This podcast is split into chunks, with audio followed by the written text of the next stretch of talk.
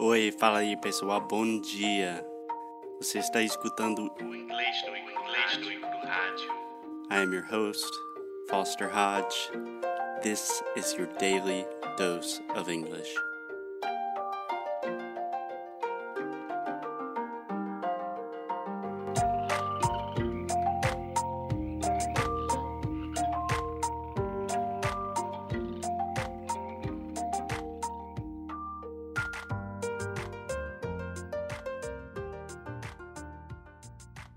Hey, what's up, guys? Welcome to another episode of English no Kuruhaju. Today, this is part two of a series about job interviews. I don't know how many parts there are going to be. Um, so yeah. Hey, Alexia, what's up? How you doing? Hello, I'm fine. What about you? Can't complain. Can't complain. It is a cold but sunny day here in South Carolina. Uh, today it's a little bit colder than usually here in Rio as well. Yeah, a little bit colder than usual. Than usual. Yeah, perfect. Perfect. Cool. So, Alexia, in the last episode, we kind of got a little off track, but we started talking about the most typical question to begin a job interview. And more or less, it's some version of Can you tell me a little bit about yourself? That's a hard question. So, today, we're going to talk about another hard question that almost always comes up, almost always appears in every job interview. Do you know what question I'm talking about? Yes, I do know. What are your biggest weaknesses? Yeah, yeah. So I hate this question. They will say, What are your biggest weaknesses? Or can you tell me about one of your weaknesses? Or tell me about something you're not good at. But it's some form of no one's perfect. Tell me, tell me about something bad about yourself, right? Yeah. Cool. So, what I do with my students when I'm training them for interviews is I always want them to kind of be in the mind of the interviewer. Does that make sense? Yes, because you are applying to that and you should be inside of his mind, whatever. Mm-hmm. And because he's representing the the office right now. Yeah. So Yeah. And what I really want my students to do is to understand why someone is asking that question because that helps you define your answer, right? yes, that's true. So imagine, Alexia, when someone says, What are your biggest weaknesses? Why do you think they're asking that question? So they can see if you are like a lonely worker, a team worker, if you would be a good leader or subordinate. Yeah, you can say subordinate. Yeah. Alexia, I think that is part of it. That is an important part. They really do want to know, like, hey, are there any weaknesses we need to know about? But I think the more important part of this question is they want to see your reaction, right?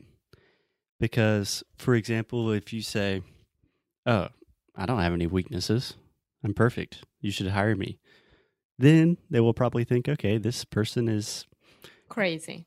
at least very arrogant, maybe a psychopath.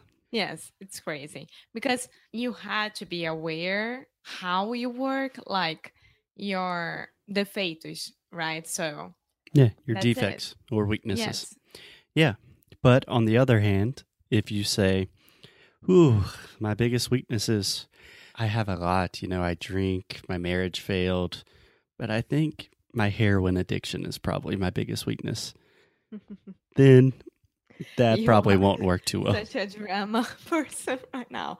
Of course, no one would do that. Yeah, it depends on the job.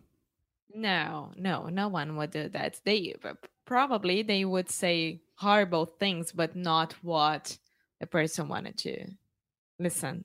Eh, if you're applying to be a drug dealer or something. Like I don't a know. pimp. Yeah, yeah. So, Alexa, what do you think is a good answer to this question? Actually, I let me think- stop you. Let me stop you just real quick. So, we've defined you don't want to say that you're perfect, right? Because then you're crazy. You don't want to give any weaknesses that maybe demonstrate that you are not capable of performing this job. So you need to be somewhere in between that shows, hey, I'm a normal person. I have problems. I have defects, but I'm also still qualified and capable. Yes. Okay. So I would answer like this. Um, I love working with a team. I do. Um, hmm A team. but team, Mm, mm. but One more time. team. Okay. Alexa, you were saying TM. So you're saying E, uh, but it's just E, E the whole time. So you're saying team, team. Team. There we go. Perfect. That's my girl. But I'm also a very, very perfectionist person. And I also li- like to do everything just by myself, you know? So I listen to the others, but I, I am always the one who wants to do the, I don't know, the, The job, the task. yes, the task. Yeah. So I think that it would be a little bit a problem, but nothing that I don't know how to deal my daily basis. Yeah. That's a pretty good answer. So, just two things. First, you can say, I'm a perfectionist. You don't need to say, I'm a perfectionist person. You just say, "Eh, I'm a little bit of a perfectionist, you know? Which is, Yeah. I think, is a really good answer because if you're a perfectionist, that means you pay very close attention to details. So, what I really like to do with this question is you present your weakness, you present your defect, and then you demonstrate how you are improving that bad quality. So in this case, I would say, you know, I'm a little bit of a perfectionist. So sometimes I get really involved with the project and I don't like to finish until it's just absolutely perfect. But I'm really working on trying to see the bigger picture and think about, you know, the really important goals of the company and it's something I'm consistently working at improving, and I think I'm getting a lot better. Yeah, Yeah. Yeah. I think that's it. Do you think of uh, other kind of answers to this?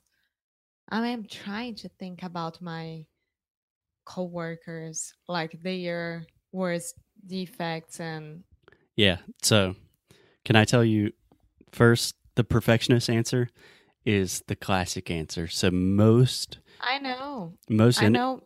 yeah True. yeah. But if you're going to say I'm a perfectionist, you should be very honest about how that looks, why you're a perfectionist, and what you're doing to improve it. Because if people are interviewing you, I promise they have already heard the perfectionist answer like a million times.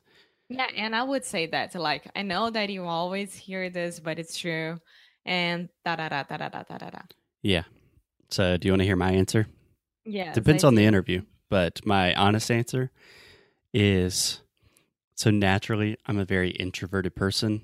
I'm very shy. I've been that way all my life. And I have a really difficult time speaking in public.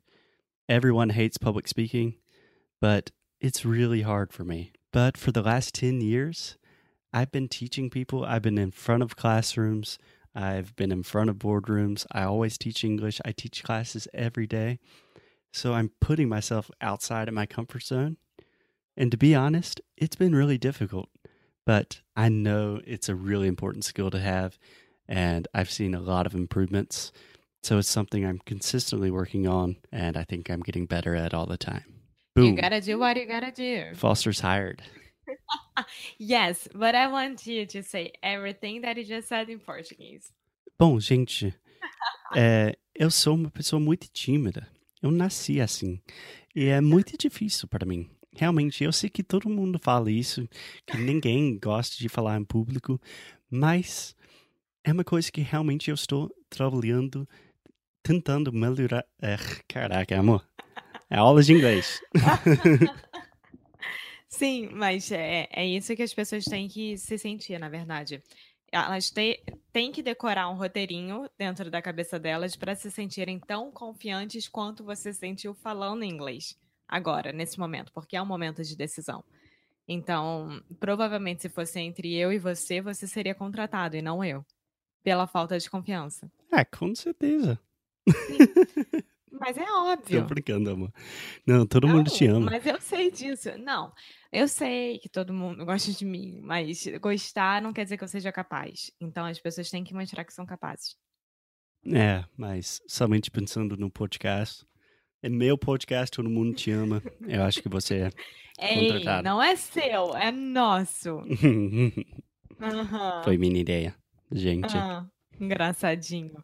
No Careca Connection, que é o nosso outro podcast que a gente fala em português ensinando para os gringos. Então é o meu podcast. Mhm. Yeah. Was that your idea as well? Não, essa é a minha questão. Okay. De- debatable. Okay, Alexa. I think that's good for today. Normally, when we talk about job interviews, somehow we end up arguing about some weird topic. So, tomorrow we'll be back with another episode talking more about interviews and how to be more confident and more capable in your English interviews. Yes. Cool. Cool. I see you tomorrow.